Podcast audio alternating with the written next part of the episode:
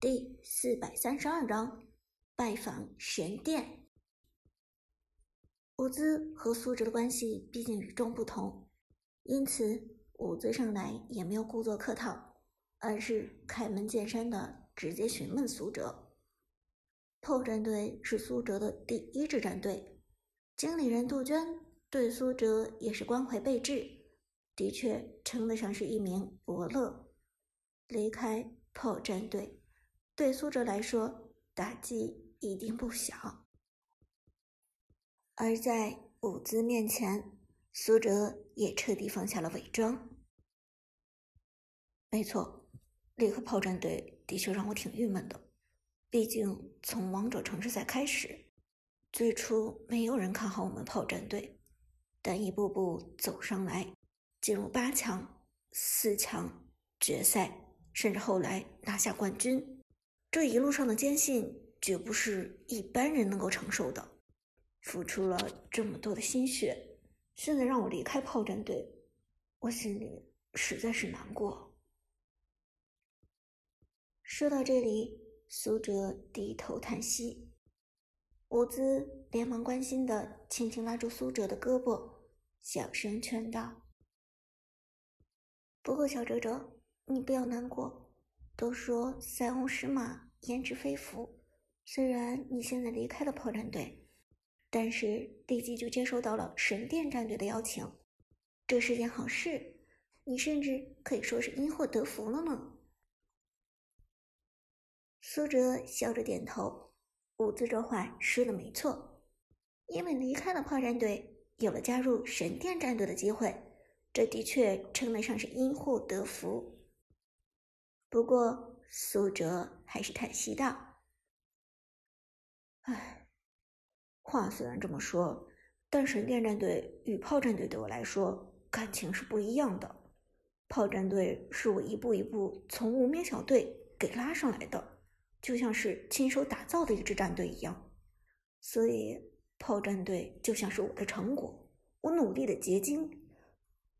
但神殿战队并不是我的。”而是寒山前辈拉起来的。神殿战队对于寒山前辈，就如同炮战队对于我一样。但神殿战队对于我而言，只是一个已经成长起来、成为业界传奇的顶尖战队罢了。伍兹点了点头。嗯，原来如此，我明白了。炮战队对你来说还是很有意义的。苏哲点头道：“当然。”这时，伍兹忽然又问道：“对了，那 S 六战队呢？”S 六战队，也就是一开始的 Super 六，是苏哲和伍兹为了准备师范大学最开始的电竞联赛所拉起来的战队。虽然看起来这支战队是最业余。最不专业的战队，但这却是苏哲真正意义上的第一支战队。战队中也包含着苏哲、韩梦这样的最顶尖的选手。一想到 S 六战队，苏哲的眼神中就透露出一丝悠然神往。S 六战队，那对我的意义当然就更加不凡了。那才是我。真正意义上的第一支战队，而且自己亲手组建的战队就是特别的舒服，不会考虑到会受到什么狗屁高层的影响，自己想做什么决定就做什么决定，一切只凭着良心，大家上上下下都团结一心。听了苏哲这话，伍兹也微笑起来。Super 六战队，那的确是他们最美好的回忆。转眼到了初八，韩小军如约来拜访苏哲。因为新一届的 KPL 马上就要进入预选赛环节，所以神殿战队那边急着招兵买马。一听说堂堂王者城市赛 MVP 前炮战队的荣誉队长隐姓埋名，此时闲赋在家，神殿战队立即发来了邀请函。两个人见面。新年都是新气象。韩小军特地换上了一身很精神的行头，还刻意做了发型，看得出来今天的神殿之旅，韩小军很在意的。韩教练今天够精神的，苏哲笑着说道。他还是和平时一样，除了换上了一件新的迷彩羽绒服，裤子、鞋子还都是去年的老款。韩小军被苏哲一夸，脸色稍微有些红润。毕竟是去见老队友，总得体面一点。神殿战队的队长韩山与韩小军曾经在天宫战队并肩作战过。两个人的交情肯定不浅，老友相聚，韩小军肯定得拾掇拾掇。闲聊几句，韩小军就带着苏哲出发了。伍兹和陈烨表姐弟两个则作为苏哲的左膀右臂，全程陪同，生怕之前在天宫遇见的不愉快会重演。韩小军也看出了两个人的担忧，拍着胸脯保证道。你们放心，在寒山这家伙的管理下，神殿战队还是很有规矩的。更何况咱们这次是去给神殿战队输送优质队员，他们欢迎还来不及呢，肯定不会闹什么不愉快。不过说归说，经历了之前的事情，大家还是心中保持警惕，除非真的与神殿战队会面，否则苏哲一行人。怕是很难放下心来了。不同于天宫战队在魔都的优越位置，虽然神殿战队在 KPL 的联赛上成绩仅次于天宫，但他们战队的所在地却是魔都遥远的郊区。魔都这个寸土寸金的地方，想要有一个容身之所并不容易。神殿战队相较于天宫战队。起步较晚，所以在俱乐部选址的地方也占到了劣势。但有失必有得，神殿战队俱乐部的选址虽然比较偏僻，地处郊区，但由于这里的房价便宜，所以神殿战队俱乐部的占地面积又大于天宫战队。车子开入目的地。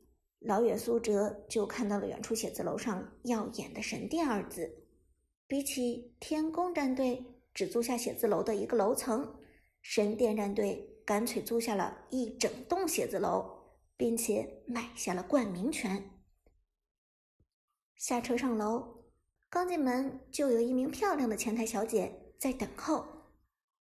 也许是在拜访天宫战队的过程中留下了心理阴影。哪怕前台小姐始终笑容满面，苏哲等人也都对他敬而远之。是韩小军先生和苏哲先生吧？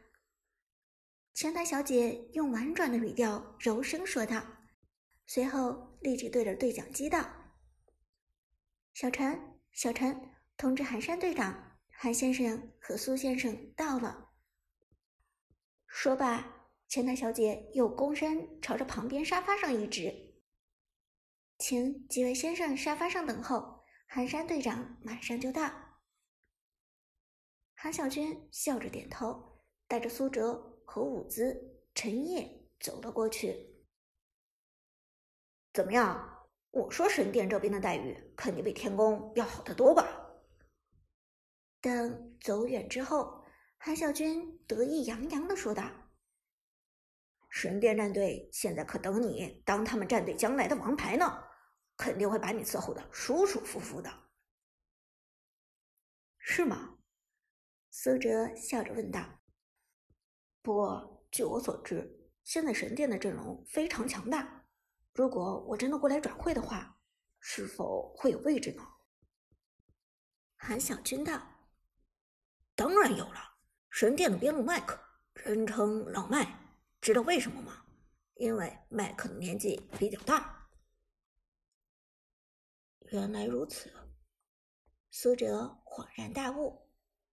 之前看 KPL 联赛的时候，总是听人说老麦老麦，原本以为这是随口一叫，原来老麦是真的老。韩小军道：“麦克比韩山还要大一岁，今年应该已经二十三了。按理说，二十三就是职业选手的退役年。只是麦克各方面的竞技状态都还不错，没有露出衰退的样子，所以才没有退役的打算。但其实大家都知道，麦克最多只能再打一年。等到二十四岁，不管状态有没有下滑，都没有战队敢和他续约了。苏哲明白，在电子竞技的行业中，年龄就是很残酷的一件事情。最强大的选手也敌不过时间。在时间面前，一切都是毫无反抗之力的。多么强大的战队，终将会被时间所打败。现在的神殿战队中的麦克、寒山、小雅、将军，等到一两年之后，都会从职业舞台中消失。也许是心有感触，韩小军说到这里，不由自主的叹息了一声。唉，说实话，神殿战队现在整体的年龄都偏高。你们都知道，寒山和我是同一批出道的，现在已经是二十二岁的高龄了。另外，将军也过了二十一这道坎儿，不知道还能打几个赛季。之前神殿的辅助长城就是打完了 KPL 直接退役的。电竞行业太需要精力了，是实实在在的青春饭。听到这里，苏哲忽然想起了之前次战队的妖帝，他就是说神殿战队给他提供了一个机会，让他过来加盟。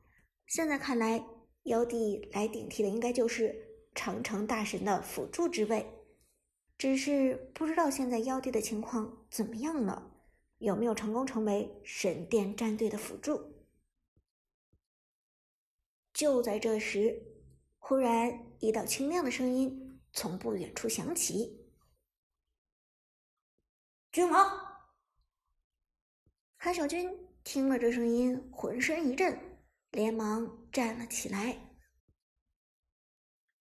小寒山，回头看去，只见电梯间走出来了两个人，其中一个人长了一张娃娃脸，虽然穿的非常专业老成，但一张面孔。仿佛与年画中抱着鲤鱼的大头娃娃一样，喜庆而又和善，嘴角天然上翘，带着笑意。而旁边一个人，苏哲一看就愣住了。这个人戴着眼镜，长相文弱，正是与苏哲有着一面之缘的明星辅助选手妖帝。妖帝。苏哲脱口而出喊出了他的名字，随后立即就明白，站在妖帝旁边的娃娃脸就是堂堂神殿战队的队长和创始人寒山了。没想到寒山居然这么可爱，苏哲心里悄悄念道，没有敢说出来。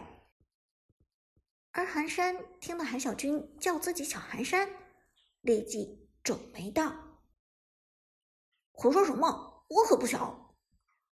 说完，还特地补充了一句：“各方面都不小。”韩小军一把拉住寒山的胳膊，亲热的说道：“怎么不小？你年龄小啊！你看咱们初代天宫的那几个人，不是都退役了吗？现在就只有你一个人还在打比赛，而且看样子还能再打两年。”